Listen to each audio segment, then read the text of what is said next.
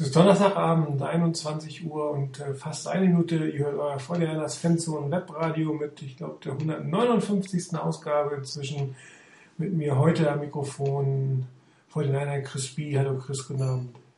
Hallo, schönen guten Abend.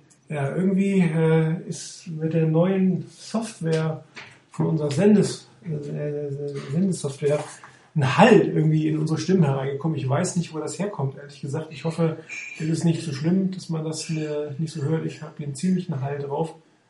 Und ich weiß auch ehrlich gesagt nicht, wie man das wegkriegt. Das ist mit dem letzten Update passiert, aber ich hoffe, man kann uns, wie gesagt, verstehen. Ja, erstes Spiel, erste Niederlage.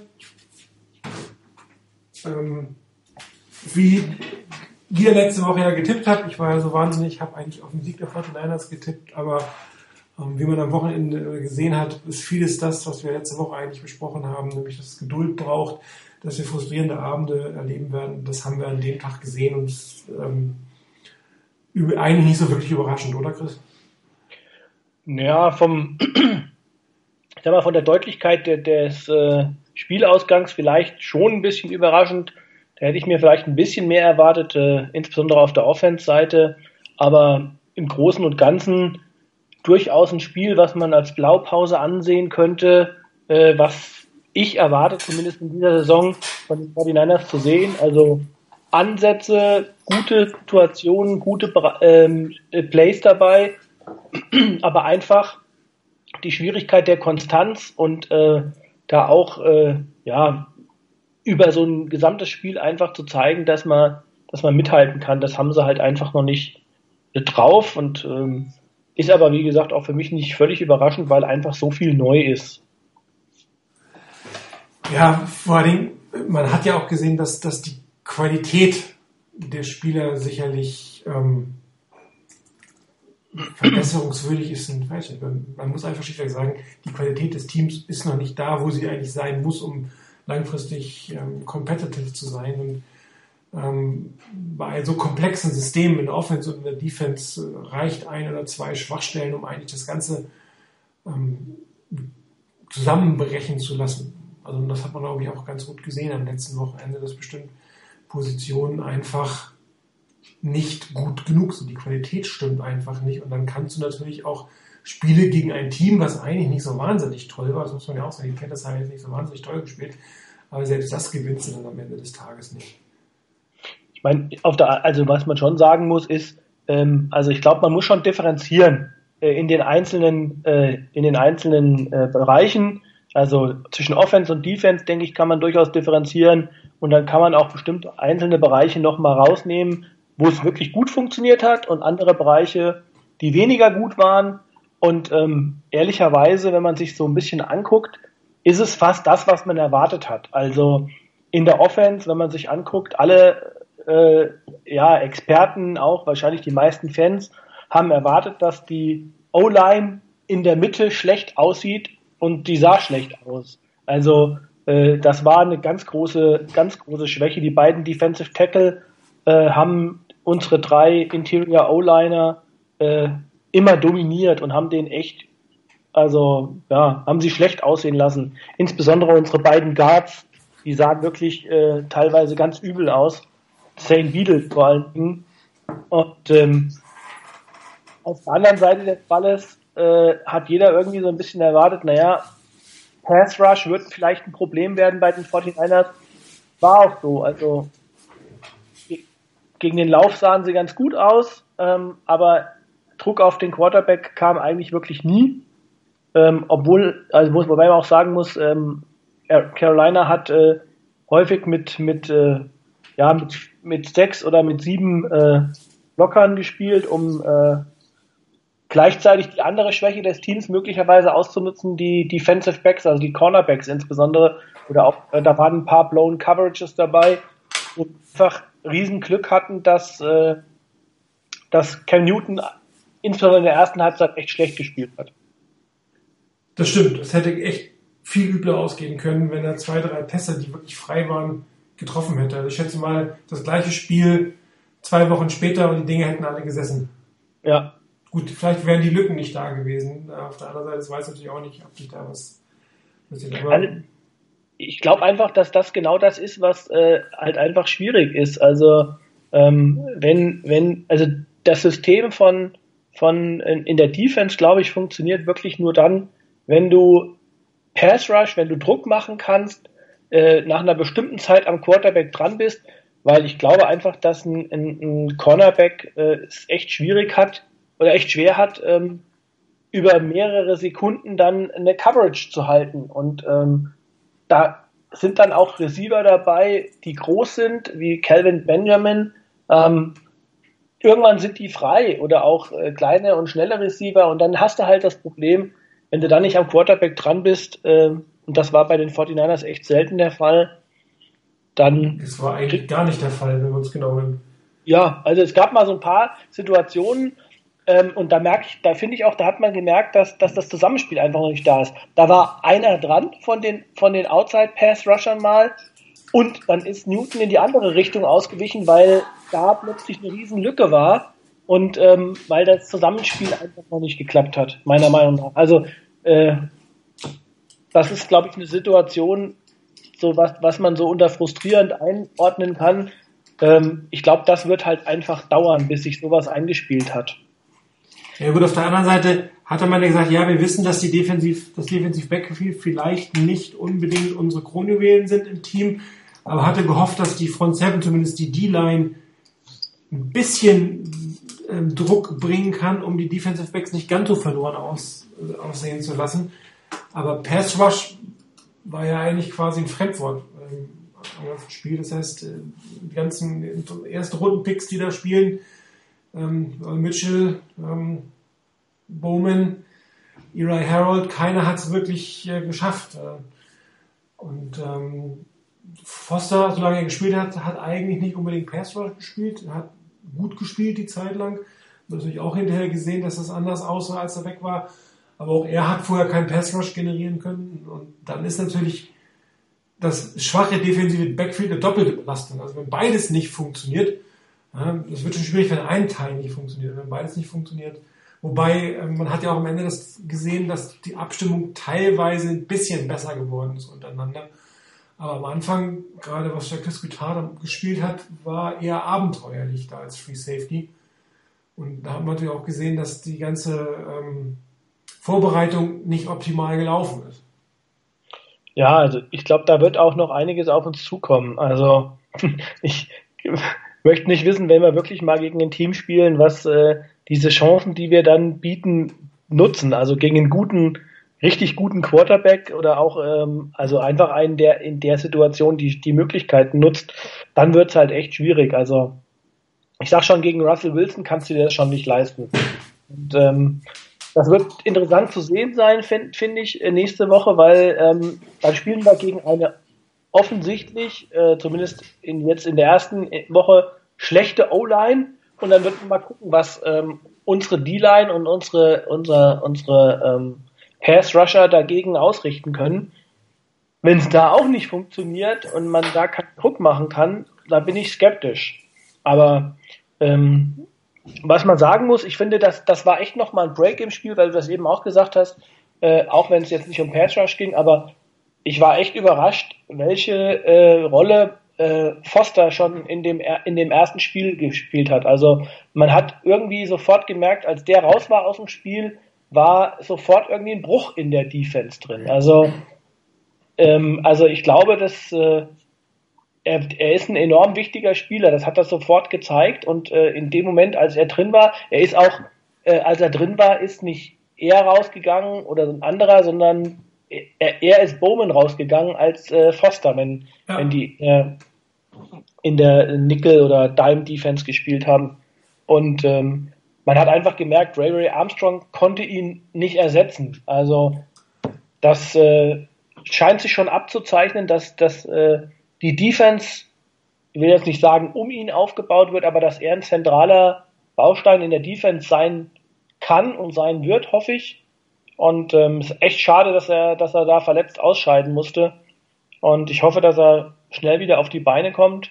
Und äh, weil ich glaube echt, also an dem kann man echt noch Spaß haben. Ja, irgendeine Beatwriter hat geschrieben, dass er schon irgendwie von Snap 1 an der beste Verteidiger der 49ers war. Ja. Ja gut, ich finde, ich find, ähm, also was man fairerweise sagen muss, Backner hat auch noch ein gutes Spiel gemacht gegen den Lauf, aber da erwarte ich mir einfach ein bisschen mehr auch Druck von der, also aus der ähm, aus der Defensive Tackle Position. Gegen den Lauf war das gut. Ich glaube, die ganze Defense hat gegen den Lauf gut gespielt. Vielleicht war das auch eine, eine Situation, wo man primär erstmal darauf gesetzt hat, äh, dass eigentlich auch, muss man ja sagen, wenn die fit sind, haben die ein echt starkes Laufspiel mit, mit Stewart und mit, mit McCaffrey und einer eigentlich auch relativ guten O-Line in Carolina. Ähm, also äh, ja, wenn, wenn die, wenn die wirklich, äh, das hat, hat, haben sie gezeigt, wenn die fit sind, dann sind die äh, ein echt äh, starkes Laufteam.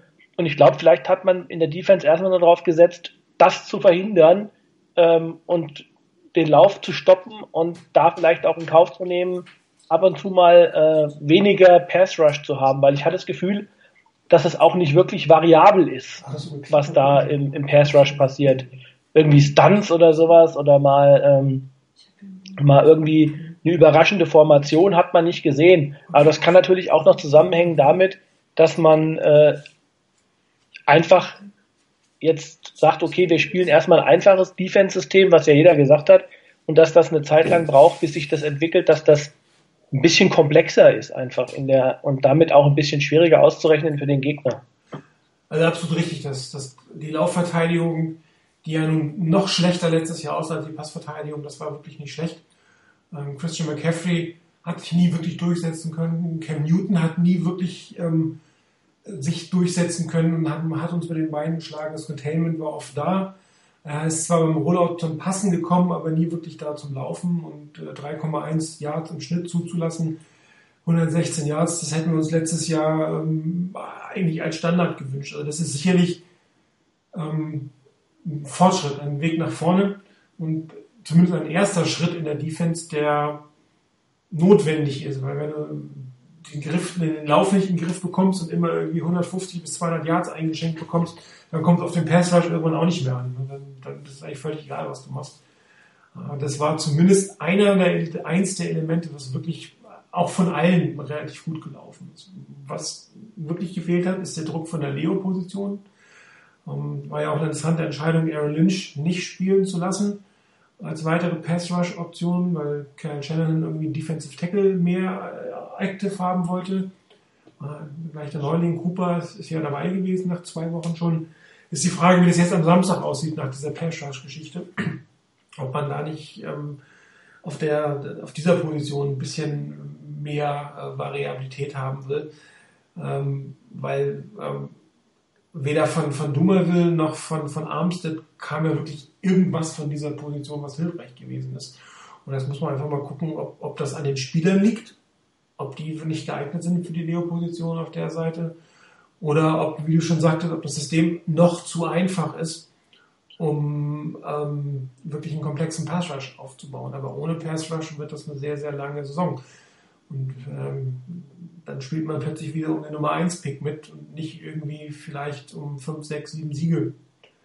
Wie, wie man es vielleicht gehofft hätte, der eine oder andere, oder vielleicht oder, oder ausgeglichenes ähm, könnte. Hm. Also ich glaube, ähm, was den Pass Rush angeht, also ähm, ich bin da echt skeptisch, dass wir, dass wir einen wirklichen, echten Leo Pass Rusher aktuell auf der auf, der, äh, auf dem Roster haben, auf den man langfristig setzen kann. Ich glaube, Aaron Lynch wäre so einer, wenn er hundertprozentig äh, ja, dabei wäre und auch, glaube ich, äh, eine andere Arbeitseinstellung hätte. Ich glaube, er hat echt, er hat, er hat Riesentalent, aber man sieht es einfach, wenn er jedes Mal 20 Pfund äh, übergewichtig in so ein Training Camp kommt, äh, das ist erstmal, also das holst du auch so schnell nicht auf. Also das ist ja nicht so, dass du dich dann da, wo andere Leute schon sich mit, mit ähm, Formationen und sonstigen Dingen beschäftigen, ist er erstmal dabei und muss gucken, dass er abspeckt.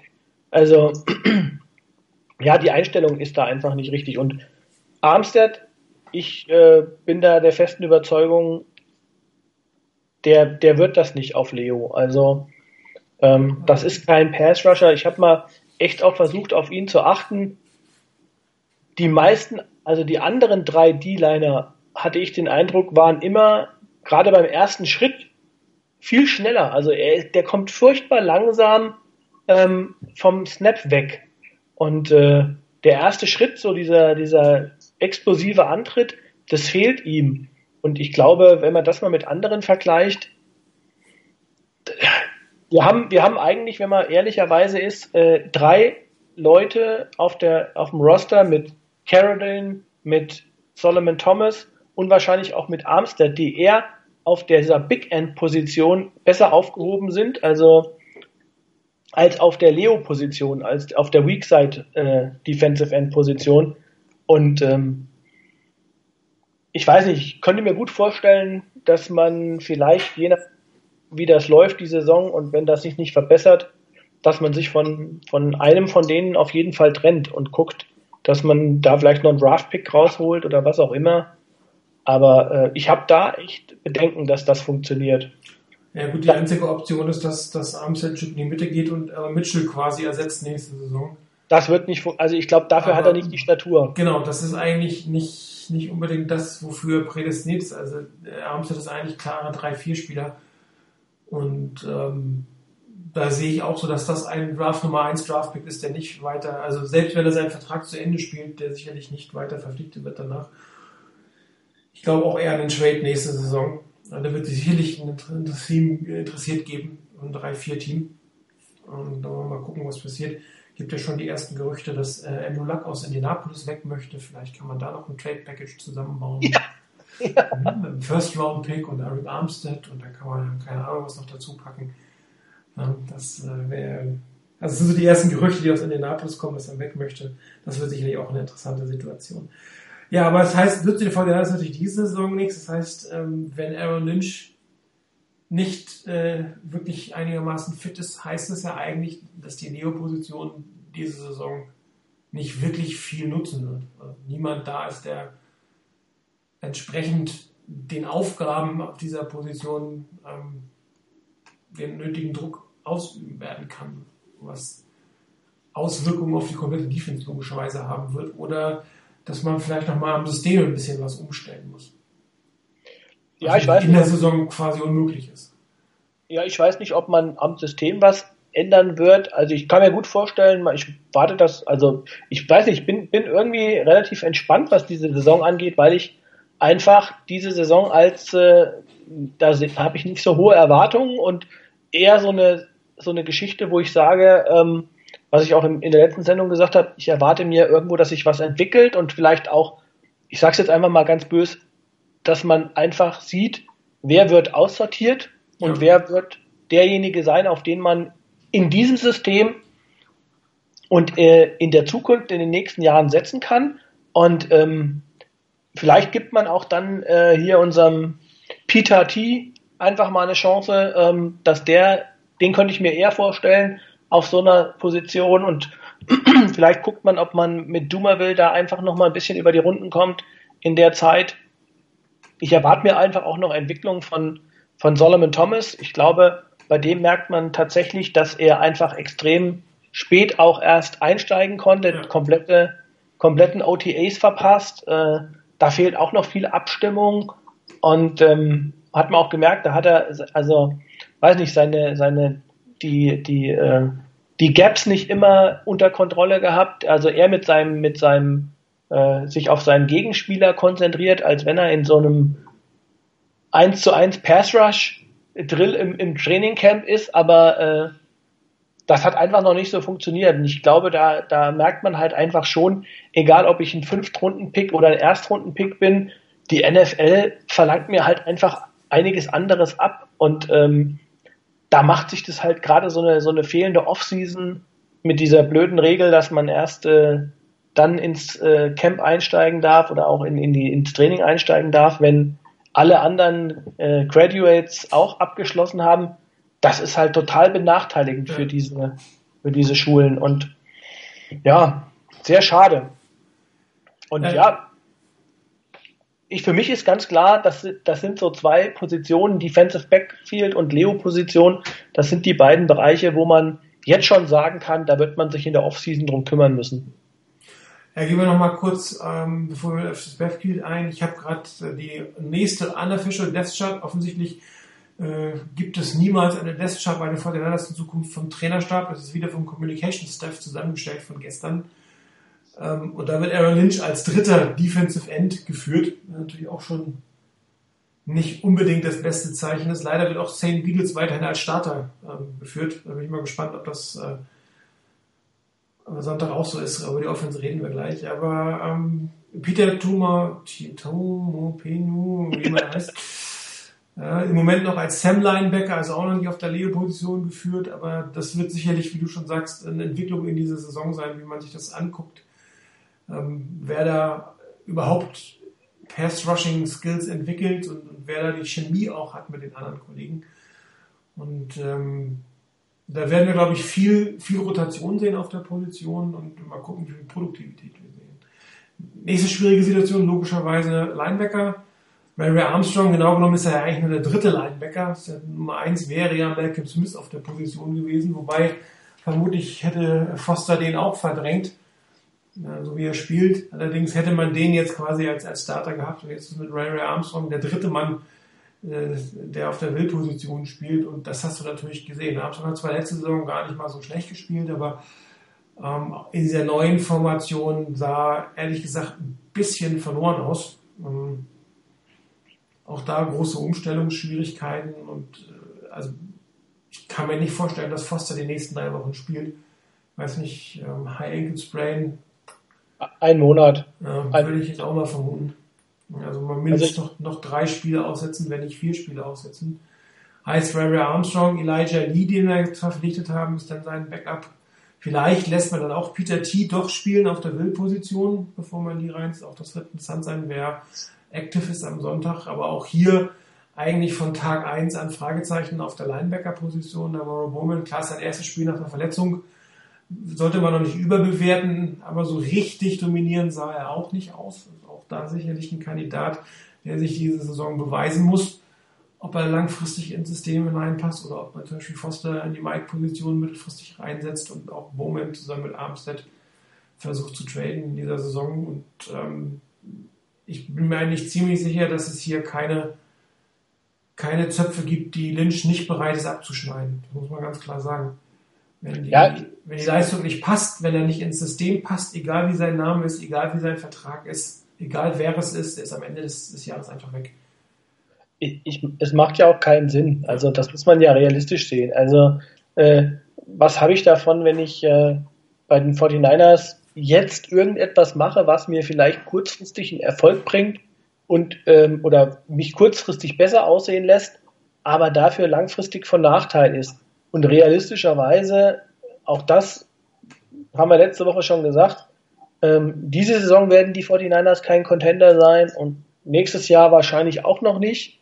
Und in Jahr drei, glaube ich, können wir mal drüber reden, ähm, wenn wirklich die Möglichkeit gewesen ist, äh, die Systeme entsprechend zu etablieren, zu gucken, wie sich dann auch tatsächlich über mehr als, ich meine, das ist ja auch eine andere Konstellation, als es früher war, durch die limitierten äh, Trainingseinheiten, die man hat, äh, dass man da einfach guckt, wer passt denn wirklich ins System, wer, was funktioniert richtig und was funktioniert nicht richtig. Und da braucht man halt einfach, ich sage jetzt mal ein bisschen, und wenn man mal guckt, in dieser Offseason waren ja ganz viele Entscheidungen, die man getroffen hat am Beginn der Offseason in einer Phase, wo ich den Spieler oder die Spieler noch nicht ein einziges Mal in dem System in Pads gesehen habe. Ja. Das hatte ich ja erst im Training Camp. Und äh, so kommt es dann halt auch zustande, dass ich eigentlich den, den besten Receiver, den ich letztes Jahr noch auf dem Roster hatte, dann trotzdem in so einer Geschichte wie jetzt äh, mit Jeremy Curley äh, dann cutte, weil ich sage, langfristig bringt mich vielleicht ein anderer Receiver weiter. Und ähm, ich glaube, von diesen Entscheidungen werden wir noch einige sehen. Und äh, ich bin aber, wie gesagt, da echt entspannt, weil äh, für mich wird sich, ich glaube, das wird man auch erst wirklich so nach einer halben Saison und noch später vielleicht erst sehen, nach dem Abschluss der Saison, einfach mal zu gucken, wie hat sich denn, haben sich denn bestimmte Dinge entwickelt und wie, ähm, was für Entscheidungen haben darauf das Front Office und auch die, die Coaches getroffen. Und am Ende der Saison kann man ein Fazit ziehen. Ich finde immer das total schwierig, wenn man so nach einem Spiel jetzt sagt, das ist schlecht und das funktioniert nicht, habe ich doch gleich gesagt. Sondern ja, es funktioniert nicht, aber das heißt nicht, dass es nicht irgendwann funktionieren kann. Genau, und ich glaube, die Erwartungshaltung, der Hype, der, der da war und der, glaube ich, auch nicht unberechtigt ist. Also die Veränderung ist ja da und ist ja gut. Nur man kann, glaube ich, nicht erwarten, dass von Minute eins da der Erfolg oder das genau sichtbar ist, das, was man langfristig sehen will. Und äh, klar, man hatte irgendwie letztes Jahr äh, und vorletztes Jahr mit vielleicht auch nicht wirklich besseren Teams und schlechteren Coaches das erste Spiel gewonnen, hat aber auch wieder nichts zu sagen. Man sieht sich die Saison der Vikings an, verlieren gegen uns und spielen dann relativ gut. Ähm, ist es halt Spiel Nummer eins und ähm, das, da muss man sich auch erstmal beschnuppern, man muss sich finden, zwei neue Systeme. Ich glaube, man muss, wir haben es letzte Woche gesagt, die Erwartungshaltung muss einfach zu dem passen, was passiert. Und ähm, es passiert ein Umbruch und der Umbruch wird Zeit X dauern. Die X werden wir sehen, wie lange es ist. Sicherlich ist X mal mindestens 16 Spiele, nämlich diese Saison. Und dann müssen wir weitersehen. Und dann kommt der nächste größere Schnitt. Ich meine, hat das wieder gesehen. Jetzt ist John Soyce ist weg. Der nächste bulky Draft Pick, nochmal irgendwie 200.000 Dead Money, was heißt nicht wahnsinnig viel ist bei den 49ers. Äh, mal eben aber verbraten, ähm, um nicht mal einen Offense-Line-Spieler zu holen. Und das wird noch so weitergehen. Da werden noch das eine oder andere, wird einfach langfristig nicht passen.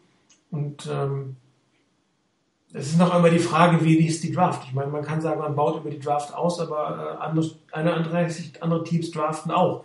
Du kriegst halt nur eine bestimmte Anzahl von Spielern und nicht jeder Spieler ist ein, ein, ein Volltreffer und auch schon gar nicht vom Tag 1. Und äh, da muss man gucken. Ich meine, die 49 werden nächstes Jahr in der Free Agency einfach Geld ausgeben müssen. Das funktioniert sonst nicht. Ja, die haben irgendwie, ich glaube, 115 Millionen Cap Space mit 50 Leuten unter Vertrag für nächste Saison das wird irgendwann schwierig mit der Salary Floor. Das heißt, die 49ers werden nächste Saison den einen oder anderen teuren Free Agent einfach verpflichten müssen, weil sie sonst das Geld verschwenden. Und uns geben sie es quasi für lau ab. Das kann es ja auch nicht sein. Dann lieber investieren und vielleicht eine Million für den einen oder anderen Spieler zu viel zahlen. Und wenn es ein Kirk Cousins ist, der dann 28 Millionen im Jahr kriegen sollte, dann ist das halt so. Das ist, Geld ist nun mal da, es muss weg. Es fehlen Spieler. Vielleicht ist es auch irgendjemand anders, den man holt. Und äh, wahrscheinlich werden die Fortinanders, auch wenn man jetzt einigermaßen eine vernünftige Saison spielt und wenn man sieht, wie Lynch und Shanahan agieren, dann wird man auch sicherlich den einen oder anderen Free Agent nochmal ähm, dazu bekommen, den man vielleicht dieses Jahr nicht hätte bekommen können.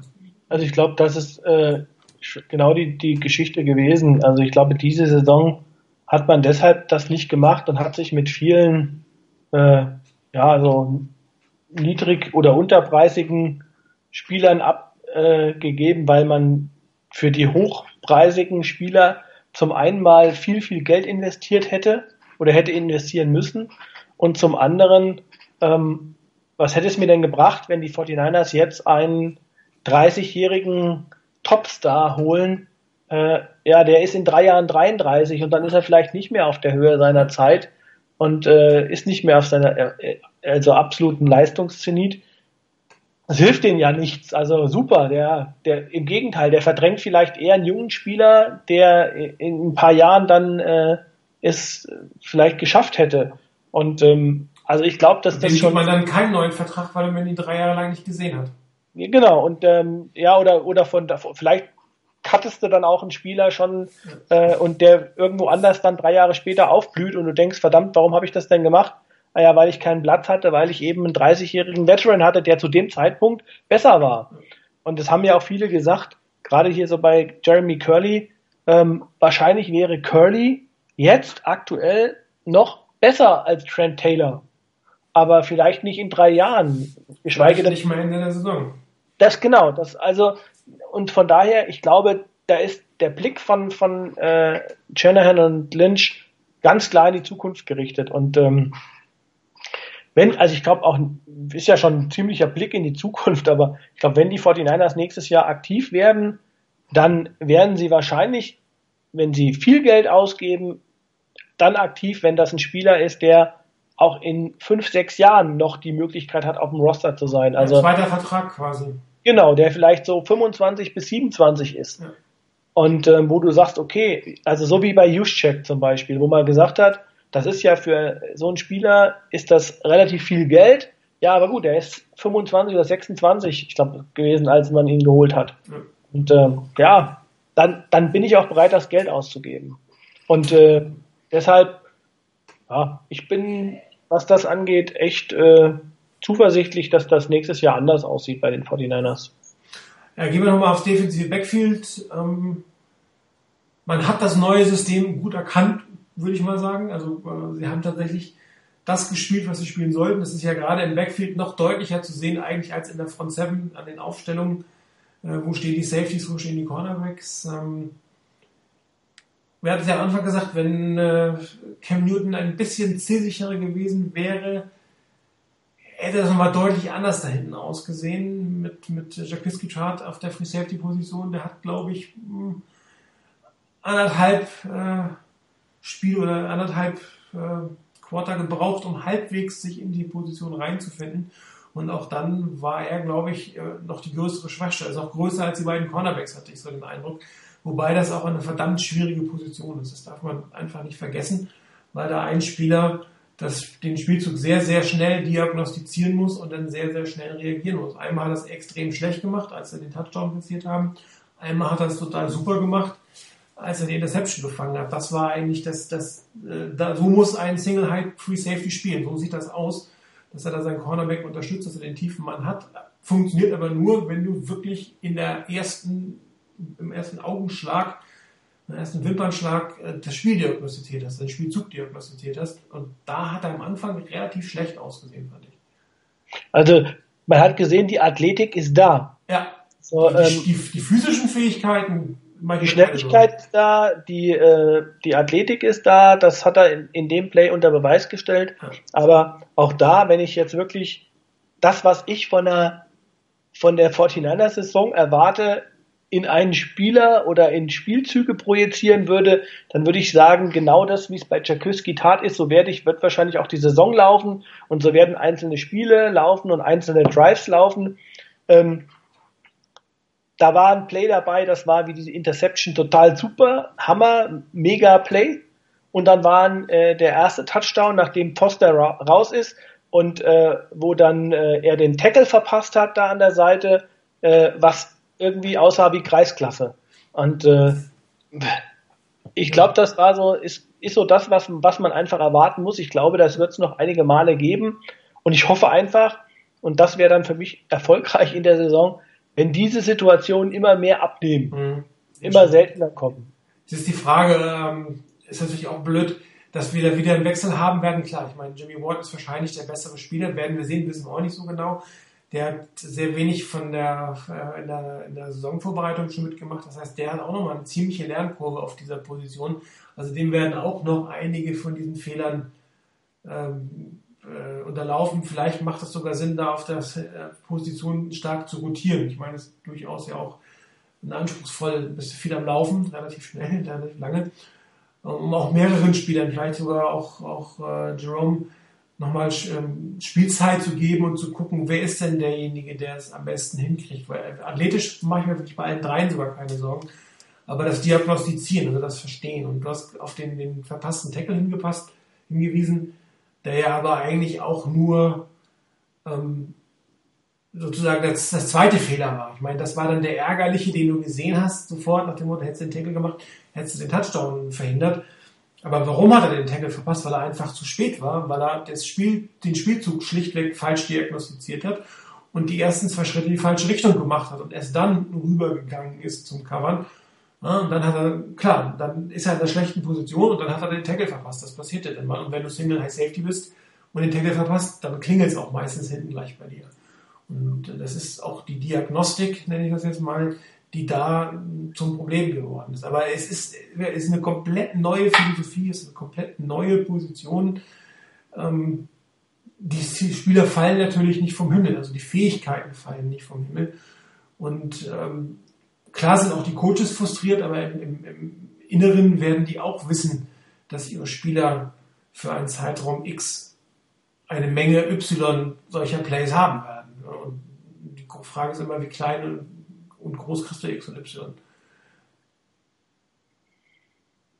Und wenn dann der Pass Rush natürlich noch nicht kommt, das heißt, es werden, es sind auch mehr Bälle in der Luft sozusagen, die für den, den, diese, diese Verteidigung zu verteidigen sind, dann sieht es natürlich noch schlechter aus. Ja, weil selbst wenn du super spielst, wenn du irgendwie ständig die Bälle über die Nase bekommen hast, weil kein Pass Rush ist, irgendwann klingelt das, Da geht gar kein Weg dran vorbei. Und, äh, Im Zweifel ist es immer so, wenn der eine ähm, super spielt, spielt der andere auch super und wenn beide schlecht spielen, dann, also gleichzeitig schlecht spielen und dann kriegst du den, den Touchdown. Das ist ja selten so, dass, oder ist ja oftmals so, dass, dass dann beide zur gleichen Zeit sozusagen das Problem haben. Wenn einer von beiden noch seinen Job macht, funktioniert es dann ja oft. Wenn beide ihn machen, geht gar nichts in der Offense. Hast du ja auch in der Regel nicht. Und dann, ähm, da fehlt einfach die, die Erfahrung im System. Und natürlich, wenn es zu einfach ist, ist es natürlich auch einfacher auszurechnen vom, vom, vom Gegner. Und je länger das Spiel dauert und wenn du dann vielleicht den einen oder anderen verlierst, Spieler, Verletzungen oder Müdigkeit oder sonst irgendwas, kannst du es irgendwann in einem Team, in dem die, die Tiefe fehlt, auch nicht kompensieren, muss man auch fairerweise sagen. Naja, der Einstieg, dass die Qualität des Teams eigentlich nicht so ist, dass du dir große Ausfälle und Lücken leisten kannst zurzeit. Wobei man ehrlicherweise sagen muss, dass äh, ein Großteil der Punkte den die, die Panthers dann letztlich gemacht haben und der auch das Ergebnis dann so hat deut so deutlich aussehen lassen, also im, im positiven Sinne der Defense ja nur deshalb zustande gekommen ist, weil das Feld sehr kurz war. also in den, bei den beiden Touchdowns sind vorher ähm, Fehler äh, da gewesen, sodass man äh, Turnover oder sonst irgendwie hatte und ähm, man dadurch auch in der Offense dann nur ein relativ kurzes Feld noch überwinden musste, beziehungsweise äh, nur manchmal nur beim ersten Touchdown nur einen Spielzug gebraucht hat, wo dann irgendwie, äh, wie du gesagt hast, ja auch die Coverage nicht richtig war und der Spieler es nicht richtig diagnostiziert hat. Und dann reicht halt so ein individueller Fehler. Und das ist natürlich immer schwierig. Da sieht die ganze Defense schlecht aus, aber der Fehler war eigentlich vielleicht nur eine Person. Das ist so ähnlich wie bei der Offense auch. Wenn du da guckst, äh, in dem, in, in, in so einem Play, wenn halt ein O-Liner einen Fehler macht, gerade bei den, auch beim, beim Run-Game zum Beispiel, ähm, verpasst ein O-Liner den Block und dann ist das gerade in diesen Outside-Zone-Plays, die Shanahan ja sehr gerne hat, äh, ja, dann ist das ganze, äh, der ganze Lauf des Spielzug hin. Und äh, ja, das hatten wir ja häufig genug auch in der Offense. Also von daher, für die Defense so ein bisschen zur Ehrenrettung, äh, finde ich, äh, sollte man schon sehen, ähm, man hatte nicht viele Möglichkeiten, um, um da jetzt zu glänzen, finde ich. Das stimmt. Ja, weil du schon bei der Offense bist, gehen wir mal gleich auf die andere Seite des Balles. Ähm, Grant Cohn hat ja relativ intensiv die Wandspielzüge analysiert, klar gesagt, Inside ging, Outside ging nicht hat dann auch äh, vorgestern, glaube ich, auf der Pressekonferenz Karl Shannon gefragt, ob er nicht auf seine Outside-Läufe verzichten wollen würde, um nur umzustellen. Und äh, der hat natürlich Nein gesagt, logischerweise. Klar, es funktioniert auch nicht. Er hat dann aber auch nochmal erklärt, ähm, was im Großen und Ganzen die Unterschiede waren, was, dass man quasi die Läufe darauf ähm, aufbaut, was die Defense einem gibt. Und dass die Inside-Läufe in der Regel dann gespielt werden, wenn zwei tiefe, zwei tiefe Safeties auf dem Feld stehen, sodass man innen eine Überzahl generieren kann. Und wenn die vorne sind, also wenn der Strong Safety weiter vorne ist, dass man dann eher den Outside-Run macht. Und seine Begründung war, warum nicht geklappt hat, weil die Blocks einfach nicht gesessen haben, was du gesagt hast. Wenn dann einer, der Defender, äh, in der Lage ist, einen O-Liner schon ins Backfield zu schieben auf der Seite, dann ist der Spielzug mehr oder weniger tot. Er braucht keine Zeit, um sich zu entwickeln. Und wenn er keine Chance hat, sich zu entwickeln, weil gleich ein Block nicht funktioniert, dann ist der ganze Run am Ende äh, nicht funktionsfähig. Und das sieht dann zwar immer schlecht aus für die gesamte Offense, auch in diesem Fall, aber es war dann einer. Und äh, in der Regel war es letzte Woche St. Beatles, aber nicht nur der. Also nicht nur er hat Tackles verpasst. Ähm, das kann man ja also, nicht sagen. Muss man schon sagen, also Beatles, Fasco und, und mit Abstrichen auch Kilgore die sahen schon schlecht aus. Also ähm, in Summe absolut, nur auch in der Reihenfolge. Ne? Als schlechtes in Beatles, ja. dann Fasco und dann dann Kilgore. Ich meine, er hatte ja schon, glaube ich, einen Hintergrund, warum er versucht hatte, Kilgore zu ersetzen. Und, ja, ähm, spätestens in dem, also ich glaube schon, ähm, also in der Situation als äh, ich weiß nicht, wie es gewesen wäre, wenn, wenn Joshua Garnett fit gewesen wäre, ob er dann, ob man dann trotzdem noch versucht hätte, äh, so ein Trade zu machen für, für Tomlinson. Ähm, man muss auch da sagen, also ich erwarte mir auch jetzt von Laken Tomlinson nicht hier, äh, dass der auf Pro Bowl Level spielt. Also wenn er so gut wäre, hätten ihn die Lions nicht gehen lassen. Also ähm, das, das ist auch so ein Punkt, wo man sagt, das ist einfach eine Wette darauf, dass ein ursprünglich in der Dra oder vor der Draft als sehr talentierter Spieler angesehener äh, Junge, dass der ähm, durch eine Luftveränderung vielleicht in der Lage ist, sein ursprünglich ihm zugeschriebenes Potenzial abzurufen und äh, wird mal gucken, ob das funktioniert. Ähm, kann aber auch nach hinten losgehen, dass der vielleicht äh, nach drei Spielen schon, dass man die Hände beim Kopf zusammenschlägt und sagt, oh Gott, oh Gott, warum hat man für den einen Fünftrunden-Pick abgegeben? Ähm, also da, das ist auch nicht aus der Welt. Mhm. Ähm, also ja, die O-Line ist, glaube ich, in diesem Jahr für mich das, die echt die größte Baustelle. Und das Schwierige daran ist halt einfach, wenn die O-Line nicht da ist, dann ist es für den Rest der Offense echt schwierig, sich zu entwickeln. Also ähm, das hat man gesehen bei dem bei dem Fumble. Äh, das sieht der Quarterback zwar immer blöd aus, also, ähm, also das, dieser, wo er, wo er den Ball aus der Hand geschlagen bekommt. Aber ehrlicherweise, das war der Fehler der O-Line. Also von der Blindzeit, glaube ich, sogar war das, ähm, hast du als Quarterback echt schlechte Karten. Und äh, ja, das ist halt, wenn man das mal anguckt, wenn du dir die ganze Offense anguckst und dann denkst du so, naja, das hätte auch an manchen Stellen echt anders ausgehen können. Was wäre gewesen, wenn Goodwin diese eine lange Bombe da gefangen hätte? Und äh, dann wäre das ein Touchdown gewesen, bin ich mir ziemlich sicher. Und dann geht das Spiel vielleicht ganz anders los. Und dann hast du ein anderes Selbstverständnis und vielleicht läuft das ein oder andere besser. Und ähm, ich glaube, das sind so die Auf und Abs, die man in dieser Saison erwarten kann. Klar, du weißt nicht, ob du das Spiel gewinnst, aber du kommst zumindest besser rein und, und, und kannst einen besseren Kampf liefern. Und ähm, hast natürlich auch nochmal eine ganz andere Motivation. Und dann vor allem sagt er auch gleich, ja, das System funktioniert. Also du hast ja natürlich noch ein ganz anderes Selbstbewusstsein, was das angeht. Aber ich meine, Goodwin ist ja nicht umsonst Free Agent gewesen und nicht verlängert worden bei den Bills, glaube ich, war er vorher. Ähm, weil er ist halt in erster Linie ein Speed, ein Trackstar. Und äh, hat ja nachher ein paar Bälle gefangen, aber das war natürlich jetzt ähm, für einen Nicht-Top-Receiver auch ein schwieriger Ball. Er war zwar perfekt geworfen, aber der Gegner war da, du musstest schräg über die Schulter gucken, nach hinten. Wenn du gewohnt bist, Bälle zu fangen, dann fängst du den auch. Wenn du vielleicht nicht so der Receiver von dem Herrn bist, dann lässt du die Dinge auch mal fallen. Und das ist natürlich ein blöder Auftakt für ja. das Team gewesen.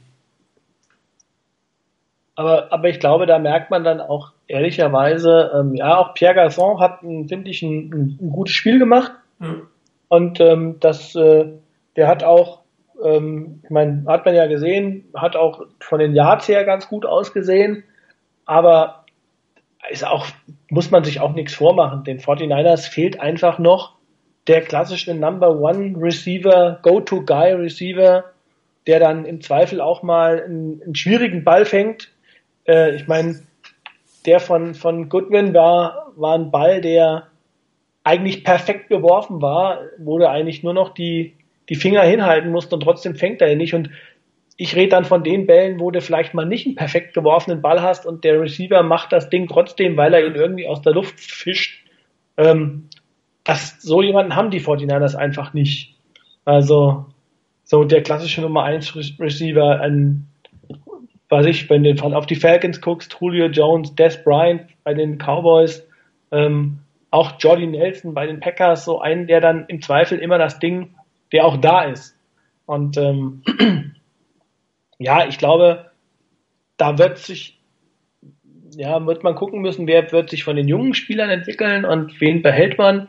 Und das ist die Baustelle, glaube ich, die man in der nächsten, im nächsten, äh, in der nächsten Offseason in der, in der Offense hat. Also Quarterback, Receiver, O-Line. Das sind so die Bereiche, wo man gucken muss. Ja klar, aber da siehst du ja auch die alten Draft-Strategien. Ich meine, die Receiver, die du genannt hast, waren alle Erstrunden-Picks. Ja, klar. Und ähm, Trent Bucky und White oder Skill Positions Player, sagen wir mal so, in der ersten Runde sind zwei Sachen, die nicht so wirklich zusammengepasst haben. Und das tut dem Team, also diese Lücken sind einfach eklatant da. Und die werden über einen Zeitraum X geschlossen werden müssen und können nicht sofort geschlossen werden. Und ähm, muss halt gucken, was ist da und wen kriegst du und welche Lücke nimmst du zuerst. Jetzt hat man sich für die Defense entschieden. Mit zwei Erstrunden-Picks für die Defense auch eine Strategie. Ich meine, nach der Defense-Leistung vom letzten Jahr kann man eigentlich keinen Vorwurf machen, dass man die Strategie gewählt hat. Und ähm, keine Ahnung, vielleicht machen sie es nächstes Jahr wieder und holen zwei Offense-Skill-Player oder per Trade auch irgendwen oder Free Agent muss man dann mal sehen, dass man zumindest die Basics hat. Ja, und äh, vielleicht hat man einen Basic mit Carlos Hyde, der sah ja gar nicht so schlecht aus. Da habe ich mir eigentlich mehr Sorgen gemacht, dass er äh, in diesem System ein bisschen untergehen könnte. Man hat halt nur neun Carries gekriegt. Das ist jetzt auch mal die Frage, ob das Play Calling jetzt so wahnsinnig ausgeglichen war. Ich meine, 35 Pässe, 15 Läufe. Klar, man lag zurück, aber man lag nicht aussichtsreich zurück. Dann hat man sehr schnell auch das Laufspiel ein Stück weit ähm, weglassen. Aber hat immer fünf Yards im Schnitt. Hat sechs Pässe noch gefangen für 32 Yards. Also der hat sich, glaube ich, im System gefunden. Und das ist ja zumindest mal ein positiver Aspekt von dem, von dem von dem Samstag, äh, Sonntag. Ja, also das ähm, würde ich auch so sehen. Also da hatte ich mehr Bedenken und wenn man noch dann jetzt mal die, ich sag jetzt mal, schlechte O-Line noch dazu nimmt, ähm, dann war das eigentlich besser, als ich erwartet habe, was, was im Laufspiel kam und was bei Carlos Hyde vor allen Dingen, auch nicht nach dem, was man in der Offseason gesehen hat. Und ähm, ja, also das würde ich, das würde ich äh, gar nicht mal so als, als primäre Problematik sehen. Ich glaube einfach, dass äh, Shanahan äh, relativ schnell in seinem ganzen Play-Calling, also das hat man ja auch gemerkt, auch mit den Force Downs, die er ausgespielt hat, er hat relativ aggressiv gespielt und ähm, wo ich ehrlich auch sagen muss, insgesamt auch echt erfrischend, fand ich. Also so die Ansätze in der Offense haben mir echt gut gefallen. Und äh, das ist halt einfach so, dass das noch nicht alles so funktioniert, wie es funktionieren soll. Ja. Ähm, aber wenn man mal geguckt hat, äh, also ich meine, ich weiß nicht, ich habe es irgendwo gelesen, äh, dass es so war, dass man endlich wieder mal Shifts, Motions und, und sowas äh, gesehen hat bei den 49ers, also Pre-Snap. Äh, die einzige Pre-Snap-Motion, die man im letzten Jahr gesehen hat bei Chip Kelly, war, wenn die Spieler sich zur Seitenlinie umgedreht haben. Ja, genau und geguckt haben, ob sie doch, doch, doch was anderes spielen sollen. Genau, also von daher, das sieht halt dann schon mal eher aus wie in der NFL-Offense. Und äh, also von daher, ich sag, man darf halt einfach nicht zu schnell zu viel erwarten. Und vor allen Dingen auch das, was du ja eben schon gesagt hast. Äh, man kann halt nicht sagen, hey, mein Team entwickelt sich weiter, die anderen Teams entwickeln sich auch weiter. Und ähm, ich meine, das macht die Liga aus, das macht die Liga spannend. Äh, dass einfach sich auch andere Teams echt, wenn sie eine gute, wenn eine gute Basis haben, wo man auch dann relativ schnell über so ein, über so ein, so ein, so eine, oder durch so eine Talsohle hinwegkommen kann. Und äh, die anderen Teams, die pennen halt auch nicht alle und die machen auch Sachen gut und holen gute Spieler und haben gute Trainer. Und deshalb ist das, glaube ich, wenn man nur auf sein Team guckt, immer relativ einfach und zu sagen, oh, jetzt müssten die sich aber super weiterentwickelt haben. Und jetzt haben wir noch drei neue Top-Spieler und dann noch zwei Draft-Picks, die super waren. Ja, aber die anderen vielleicht auch. Und äh, deshalb ist das halt eine Geschichte, wo, wo man nicht sagen kann, es geht in eine Richtung. Ja, du musst dich halt besser entwickeln als die anderen und das ist genau. nicht immer ganz einfach wenn du besser werden willst. Ich meine, klar, Teams werden immer schwächer, auch sieht man ja auch, gut, kann man ja auch nach dem ersten Spiel noch nicht sagen, aber da gab doch die eine oder andere etwas überraschende Entwicklung, aber das mag auch nächste Woche schon wieder ganz anders aussehen. Ähm, erster Spieltag, so viel sollte man tatsächlich da nicht rein interpretieren, aber man hat zumindest systematische Veränderungen gesehen. Man hat Screenpässe gesehen, man hat die Motion gesehen, du hast es gesagt. Ähm, ein Fullback, der wie ein Fullback äh, auf Genau, ähm, das war doch mal was Neues. Ähm, man hat mal längere Bälle gesehen, den einen oder anderen. Und ähm, klar, Brian Hoyer ist kein, haben wir letztes Mal, es ist kein Franchise-Quarterback. Und ich glaube auch nicht, dass die 49ers ihn geholt haben, damit er langfristig der Franchise-Quarterback ist. Man hat einen Vertrag gebaut, der ihn fair bezahlen würde, wenn er es dann werden würde. Also nächstes Jahr hat er irgendwie 5 Millionen Incentives mit drin im Vertrag dann hat, wenn er die bekommt, hat er eine super Leistung gehabt, das ist in Ordnung, aber das ist sicherlich nicht vom Plan her derjenige, der langfristig das reißen kann. Aber er hat zumindest ein paar ganz gute Ansätze gehabt, muss man auch sagen, ist ein Ball relativ schnell losgeworden. Er scheint das System verstanden zu haben, oder er kennt es ja schon, das hilft. Ähm, aber natürlich auch die eine oder andere, wo du dann okay, hm, war jetzt nicht das Tolle, aber er ist halt ein Journeyman, der und nicht ohne Grund Journeyman ist. Und dafür ja. hat er jetzt einigermaßen vernünftig gespielt. Ja, gut. Ich meine, ähm, realistisch, das denke ich, kann man schon sagen, wenn es äh, wenn's super läuft, wenn es top, total top läuft, dann ist er für zwei Jahre ein, ein, ein Bridge, ein Bridge Quarterback und ähm, wenn dann alles also wirklich im Sinne der 49ers laufen würde, dann würde sich in den zwei Jahren CJ Beathard so etablieren und so entwickeln, dass er dann übernehmen könnte als Franchise Quarterback. Wenn es halt vielleicht weniger gut läuft, dann heißt es vielleicht nur, okay, zwei Jahre, drei Jahre Bridge Quarterback. CJ Beathard könnte übernehmen, wenn es notwendig ist. Und man muss halt, wenn man merkt, Beathard schafft es nicht, sich weiterzuentwickeln, so dass man langfristig auf ihn setzen kann, dann muss man halt im nächsten und im übernächsten Jahr wieder einen Quarterback holen. Ja. So lange, bis man einen findet. Und ähm, also, ich weiß nicht, irgendwann hat das auch mal auf dem Board geschrieben, eigentlich musste jedes Jahr einen Quarterback holen in der Draft. Ob jetzt in der ersten Runde oder in der siebten Runde. Aber Will Walsh-Strategie. Genau. Hol halt einfach jedes Jahr einen und ähm, kannst nie genug gute Quarterbacks haben. Und äh, also ich glaube, das ist die Position, die einfach, ja, Stereotyp immer wieder, drei Euro ins Phrasenschwein, ist halt einfach die Position, die 32 Teams besetzen wollen und die äh, am schwersten zu besetzen ist, weil es so wenig gute Spieler gibt. Ja, und weil auch im, aus dem College oder im College Systeme gespielt werden, die nicht mehr so einfach zu transferieren sind. Ja. In die NFL. Also, Obwohl die NFL natürlich auch schon adaptiert hat und Sachen übernommen hat. Das ist ja, ist ja nicht immer nur das, was man sagt, okay, die NFL spielt so, das College spielt so. Ah, aber trotzdem auch das, das ganze Vorbereiten, das Mentale, ähm, das ist halt herausfordernder, als es im College ist. Noch herausfordernder. Und ähm, der Transfer auf jeder Position vom College in die NFL ist schwer und natürlich extrem auf dieser Position. Und mal gucken, sind ja einige äh, Rookies, die jetzt doch spielen. Sean Kaiser wird weiter starten. Sean Watson wird jetzt wahrscheinlich starten, wenn er fit ist am Wochenende. Patrick Mahomes dürfte diese Saison nicht starten, nämlich nicht einmal Trubisky, muss man einfach mal gucken. Ähm, also ich glaube, das ist echt mit einer der komfortabelsten Situationen, die die Kansas City Chiefs haben. Wirklich mit einem mit einem sehr soliden Spieler und ich, wie gesagt, wahrscheinlich, äh, ich weiß nicht, wie es wäre, wenn Alex Smith damals bei den 49ers geblieben wäre und nicht Colin Kaepernick und das alles gelaufen wäre, hätte, hätte Fahrradkette. Aber kommt er zurück? Ja, genau, wenn, wenn, wenn Mahomes übernimmt, aber ich glaube, ehrlicherweise, wenn die Chiefs das echt gut machen, dann lassen sie dem vielleicht, weiß ich nicht, idealerweise zwei Jahre, geben ihm immer mal wieder zwischenzeit, zwei, zwischenzeitlich mal Einsatzzeit, äh, wenn es nicht mehr drauf ankommt, um ihm da einfach Luft, NFL-Luft schnuppern zu lassen.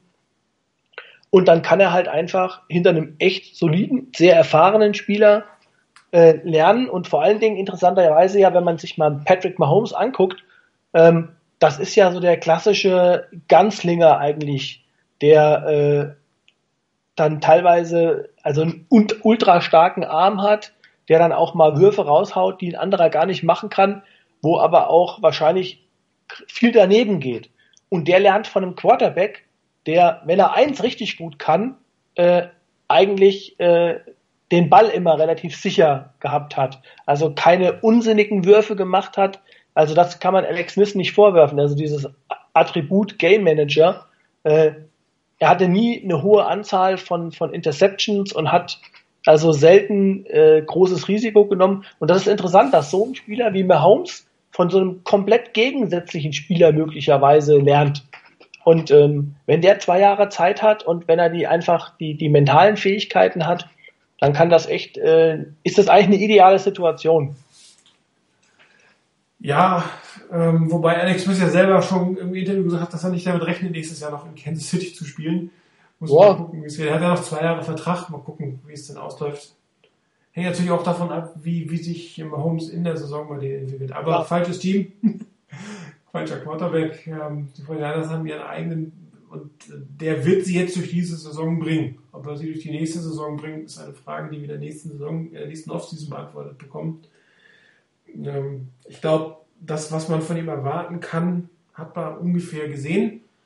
Er hat den langen Bälle angebracht, er hat äh, durchaus äh, einige interessante Pässe geworfen und ähm, wenn er das System umsetzt, dann ist, glaube ich, das, das, was man für diese Saison einfach von ihm erwarten kannte und mehr auch nicht, ist ja in Ordnung. Und ähm, wie viele Siege dabei rausspringen, ich glaube, das haben wir jetzt auch schon gesagt, das, das ist eigentlich das Irrelevanteste.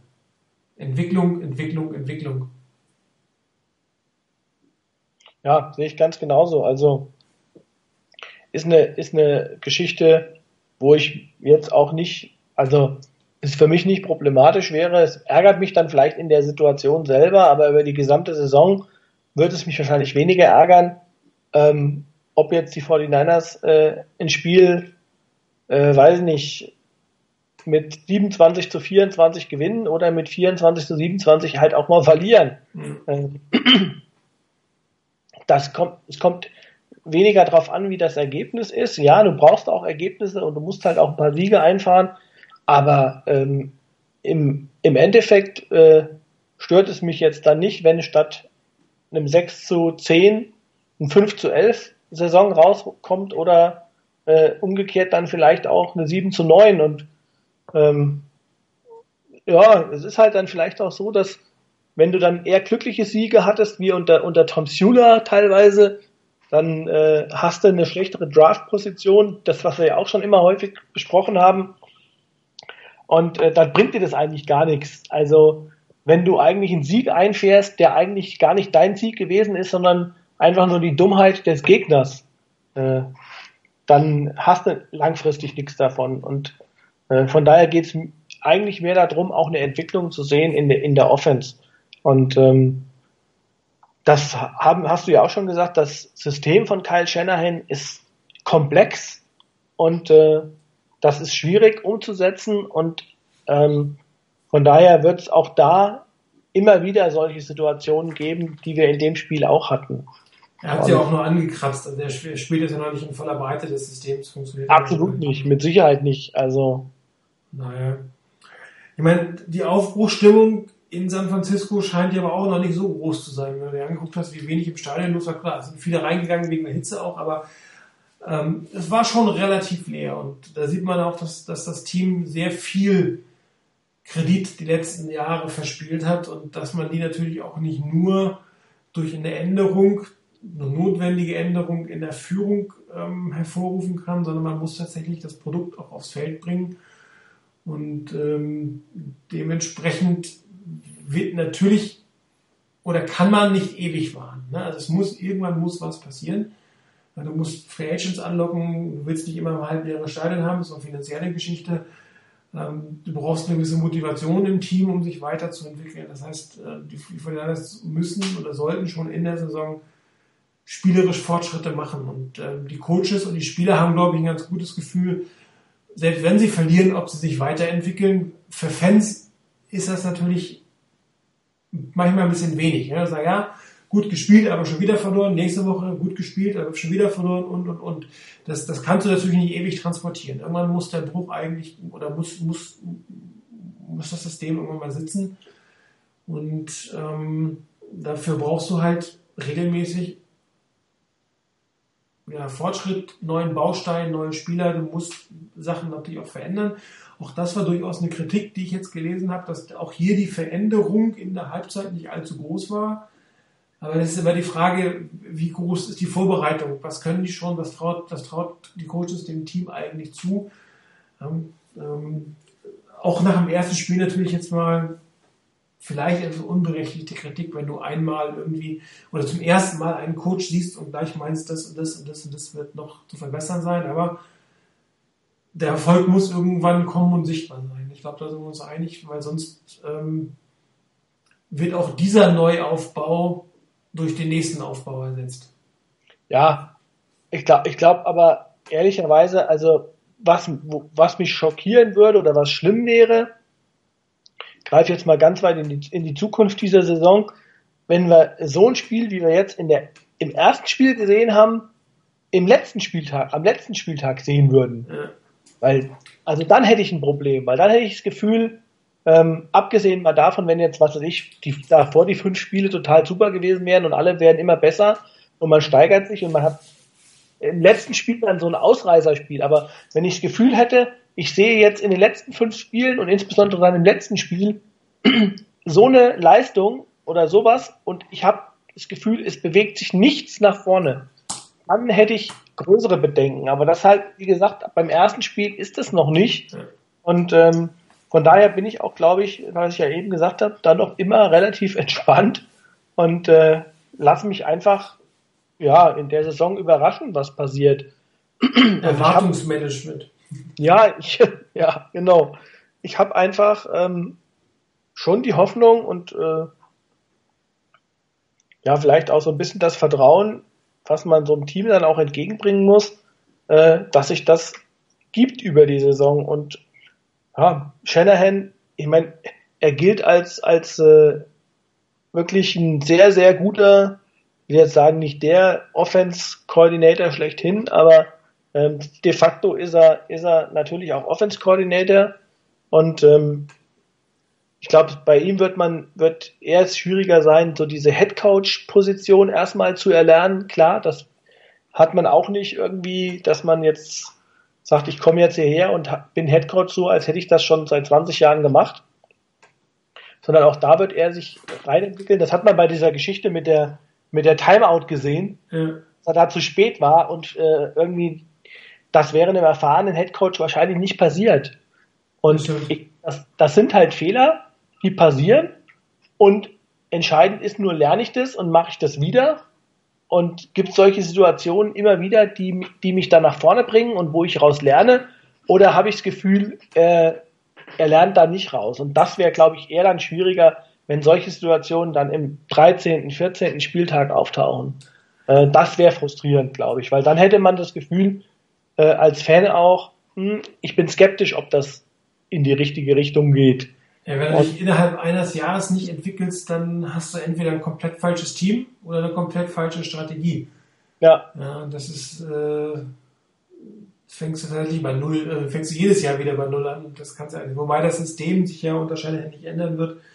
Aber wenn man dann tatsächlich nochmal irgendwie 20 neue Spieler holen muss, um überhaupt irgendwie auf fünf Siege zu kommen, dann wird es äh, irgendwann schwierig, definitiv. Gut, ändern ist vielleicht auch so ein gutes Stichwort. Äh, nächstes Wochenende geht's äh, zum Lieblingsgegner nach Seattle.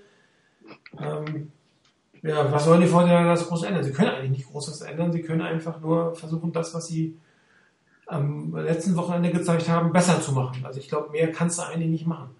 Ja, mehr kannst du auch nicht erwarten.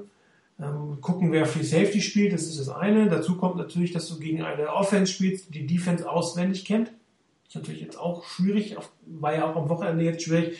Die Panthers wussten natürlich oder kannten das System von Karl Schenderhin. Das, das hat man auch gesehen, dass die einige Sachen vorhergesehen haben.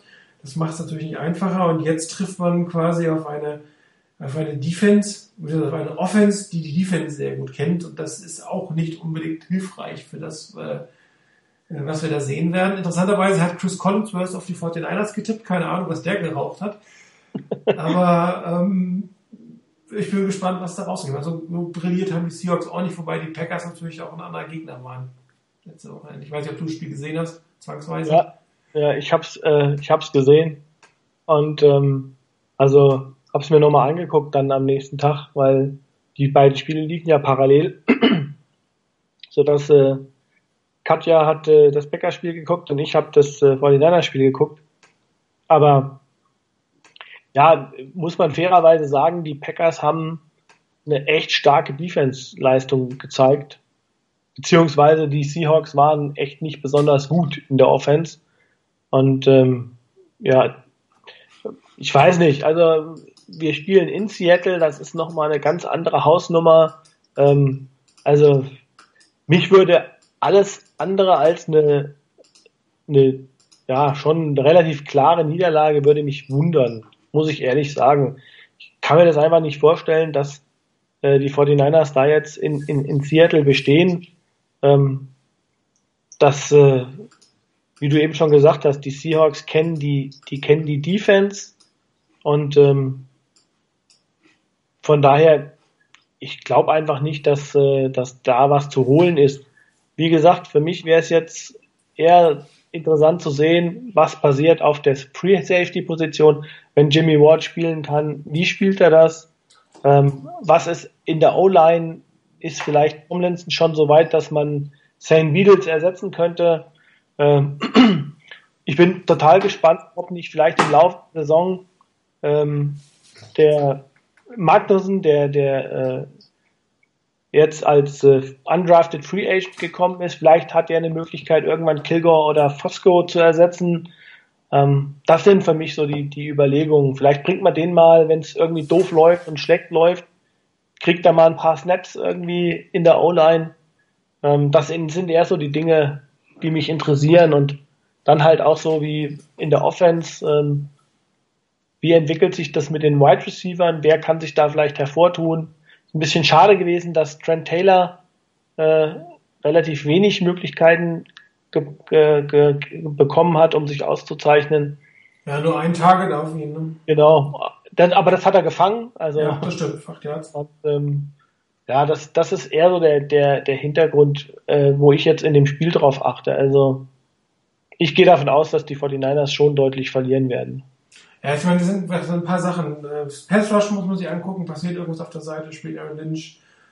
Ähm, was passiert auf der Thailand-Position? Auch da hat man ja eine große Veränderung vorgenommen mit dem Trade von, von McDonalds kurz vor der Saison noch voll auf Keitel gesetzt, der jetzt nicht so super aussah in seinem ersten Spiel. Klar, ich meine, das ist ein Fünf-Runden-Pick, auch dem äh, kannst du keine Wunder erwarten. Ähm, Free Safety, aber gucken, wer spielt. Auch die große Frage. Ähm, und auch wie dieses junge, zusammengewürfelte Team natürlich auch in, in der äh, Situation in Seattle ist ja auch nicht die einfachste Situation für einen Gegner dort zu spielen, wie sie dort stehen. Ähm, aber wirklich realistische Siegchancen rechne ich mir ehrlich gesagt auch nicht aus. Also das, das würde mich komplett wundern, ähm, wenn, wenn da groß was zu holen wäre. Aber man kann sich immer wieder überraschen und vielleicht spielen die, die, die Seahawks ja auch gar nicht so gut oder sind die Saison gar nicht so gut, wie man es gedacht hat. Aber auch da erstes Spiel nicht überinterpretieren. Auswärts bei den Packers darf man auch gerne mal verlieren und, nicht, und auch etwas schlechter aussehen. Also das ist, ähm, die sind ja jetzt auch nicht abgeschlachtet worden bei den Packers. Das muss man ja auch realistisch sehen. Also die Defense von den Seahawks war schon auch gerade in der ersten Halbzeit echt gut. Also da haben die Packers auch nichts gerissen. Also von daher ähm, war das jetzt nicht so, als äh, als wären hier die die Seahawks äh, vernichtend geschlagen worden. Und was man auch, also ein Punkt beispielsweise, an dem ich ab, festmachen würde, ähm, da eine Entwicklung zu sehen ist, ist, wie sich die Situation mit den Strafen entwickelt. Die 49 in dem Spiel extrem viele und auch klassische, ich sage jetzt einfach mal Rookie-Mistakes, falsche ähm, Formationen, äh, dann der einzelne Spieler individuell, der dann irgendeinen Fehler gemacht hat. Solomon Thomas, glaube ich, einmal äh, in der Neutral Zone äh, gestanden. Ich habe gedacht, wir hätten Ahmad Brooks abgegeben, jetzt gibt's das nicht mehr. Gute Kuchen, hast du den nächsten, der da drin steht. Also ich glaube, das sind halt auch so Sachen. Das, und, und auch da, wenn man so gesehen hat, in der Offseason, also in der Preseason, hatten wir ein Spiel, da waren total viele Fehler. Im nächsten waren die Fehler abgestellt, da haben schon alle gesagt, hey, super, die 49ers haben gelernt, sie stellen ihre Fehler ab äh, Im nächsten Spiel hast du dann wieder Fehler drin, dann wieder mal ein paar weniger, dann wieder ein paar, ein paar mehr. Also dieses Auf und Ab wird es, glaube ich, echt noch mal länger gehen. Und gerade in, wenn du jetzt zum Beispiel in so einer Situation wie bei den Seahawks es schaffst, mit wenig Fehlern auszukommen und diese Fehler nicht zu machen, äh, dann wäre das für mich ein gutes Signal. Auch wenn du vielleicht im, im, Spiel drauf wieder mal ein paar mehr Fehler hast und ein paar mehr Strafen bekommst. Ähm, also das ist so echt so auch so ein Punkt, wo ich drauf achte. Ja, dann ähm, wie tippst du? Du hast gesagt, hohes, äh, hohe Niederlage. Also ich würde mal sagen, also minus 10. Also ähm, vielleicht sogar minus 14, keine Ahnung. Also ja, würde ich auch sagen. Ich würde mal sagen 13 Touchdowns, zwei Field Goals Und das ja. wäre schon, äh, ich wäre schon ganz dankbar, wenn die Offense ein bisschen mehr zeigen würde, vielleicht nur ein, zwei Touchdowns erzielen könnte, das wäre mal was ein bisschen das sehen. Aber das ist, glaube ich, auch grundsätzlich das Ziel, dass das, was man eigentlich umsetzen wollte im ersten Spiel, dass man zumindest im zweiten Spiel das umsetzt, Systeme etabliert, wirklich große Veränderungen auf der O-Line, ja, das muss, das wäre nicht schlecht. Im defensiven Backfield muss man einfach gucken, wie das mit der Verletzungssituation aussieht und ähm, dann vielleicht noch ähm, beim Rush gucken, ob man doch Aaron Lynch spielen lässt oder nicht, muss man einfach mal sehen. Aber jetzt wirklich wild irgendwas verändern, das ist, das ist überhaupt nicht der Zeitpunkt nach Spiel 1 und äh, die nächste Standortbestimmung kommt und die muss man einfach erstmal hinter sich bringen und dann kann man auch weitersehen.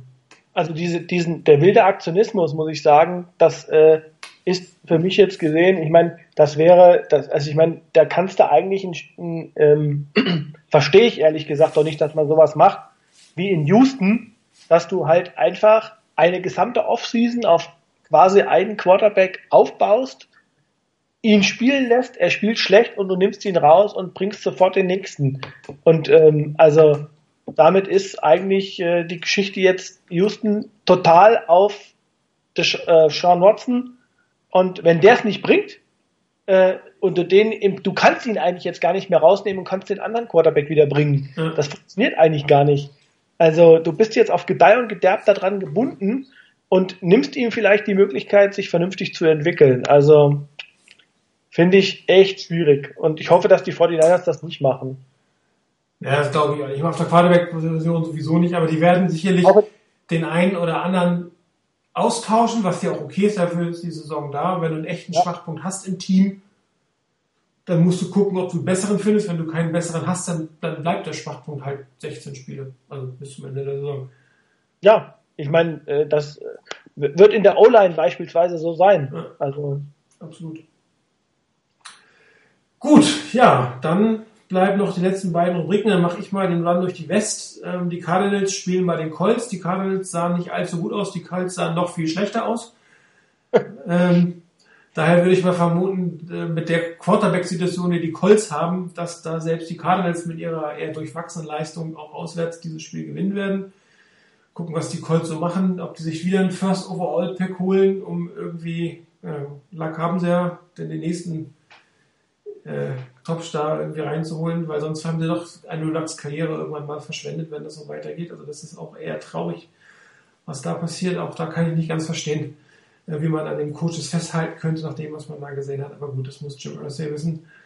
Ähm, ich tippe da auf den Sieg der Cardinals bei den Colts. Dann spielen die Rams zu Hause gegen Washington. Ähm, die Rams waren gar nicht so schlecht. Ich meine, das waren die Colts, haben wir gerade über die Colts geredet. Aber ich könnte mir durchaus vorstellen, dass die Rams hier einen zweiten Heimsieg in Folge äh, reinholen und äh, dass äh, John McVay da äh, McVay heißt er nicht. Wer heißt der Head Coach der Rams? Wo, wo bist du jetzt? Doch, Bei den Rams. Ich dachte doch, oder? Doch, McVay heißt er, ne? Ja, klar. Äh, dass der seinem ehemaligen Arbeitgeber da noch einen, einen schönen äh, kurzes Abschiedsgruß geben will. Also auch hier tippe ich auf einen knappen Sieg für die Rams und das andere Spiel, die Seahawks voneinander spielen gegeneinander. Das war es dann eigentlich mit der West. Dann bleibt noch dich zu fragen, Game of the Week. Ähm, ja, ich, also ich, am Anfang der Saison immer so ein bisschen schwierig, finde ich, weil man nicht so genau weiß und die Leistung, das Leistungsniveau so dicht beieinander liegt, aber ich würde mal sagen, ähm, ich mache das nach der alten Kategorie 19 Uhr Spiel, 22 Uhr Spiel und dann äh, das spä spätere Spiel. Also um 19 Uhr gibt es zwei echt interessante Spiele, finde ich. Äh, da spielt einmal die Kansas City Chiefs gegen die Philadelphia Eagles die haben beide äh, ihre ersten Spiele gewonnen. Dürfte sehr interessant werden. Ähm, die, die Eagles mit einer, mit einer ähm, auch sehr, sehr ansprechenden Leistung. Kansas City, klar, haben New England weggehauen. Das war schon echt beeindruckend. Und ähm, dann gibt's noch ein ganz interessantes Spiel, würde ich mir vielleicht auch angucken. Kommt so ein bisschen darauf an, ob man mehr so eher auf Oldschool Football steht. Die Steelers gegen die, dann gegen die Vikings. Ähm, Steelers ist irgendwie echt, das ist wirklich beeindruckend, weil die haben echt einfach jede Saison irgendwo sind die vorne dabei. Zumindestens äh, erwartet man das und äh, die Konstanz ist echt schon beeindruckend. Also Und ähm, ja, dann 22 Uhr Spiel. Warte, äh, kurz noch, vielleicht könnte man sich da auch den zukünftigen Quarterback der 49ers angucken. Bei Sam Bradford, ja, Free Agent, durchaus ja. in das System passend, was ja, Shanahan ja. spielt. Bin, ich bin gespannt. Also ich habe ich hab das ähm, auch gesehen und ähm, das Spiel von den äh, so Ausschnitte aus dem aus dem Minnesota-Spiel angeguckt. Ähm, könnte sein, klar, warum nicht? Also man wird mal gucken, ähm, wie das ist, aber ich, ist natürlich schwierig, wenn er sich gut entwickelt, ähm, ob ihn dann die Vikings gehen lassen. Ich bezweifle das natürlich, aber ja. Und im ja gut, 22 Uhr Spiel würde ich mir äh, wahrscheinlich am ehesten angucken, Dallas gegen Denver. Ähm, ist äh, insbesondere dann auch interessant, einfach so die Spiel Denver hat halt einfach eine starke Defense, das ist immer noch das, was sie über Wasser hält. Die haben so auch diese Quarterback-Problematik, äh, sehr unkonstant, Trevor Simeon. Und Dallas, ähm, ja, ich glaube, die treten halt einfach an, dies Jahr, äh, ja, die wollen um Titel spielen. Von daher. Ähm, ja, da kann man durchaus ein bisschen neidisch sein, was die letzten sechs, sieben Jahre sich da im Team zusammengesucht ja. haben. Ja, ich meine, auch da muss man äh, fairerweise sagen, ähm, wenn ich mir das so angucke, es gibt so zwei Teams, die so ähnlich aufgebaut sind. Und das ist einmal Denver, äh, ist einmal Dallas und es ist äh, Oakland. Die haben beide gerade in der Offense die, das Team aufgebaut um eine extrem gute O-Line. Genau. Und ähm, die Oakland hat viel Geld investiert, Denver hat viele Draftpicks investiert und ähm, äh, Dallas hat viele Draftpicks investiert und äh, ja, ich glaube, der Erfolg ist bei beiden da. Die haben halt einfach echt starke O-Lines. Und äh, der Quarterback interessanterweise in beiden Systemen ist eigentlich erst danach installiert worden. Und nicht der, erst. Ja, gut, Dak Prescott, das war ja, glaube ich, jetzt eher ein Zufall, muss man ja auch sagen. Ich ja, meine, mit Romo geplant, ne, und dann pickt man einfach. Klar.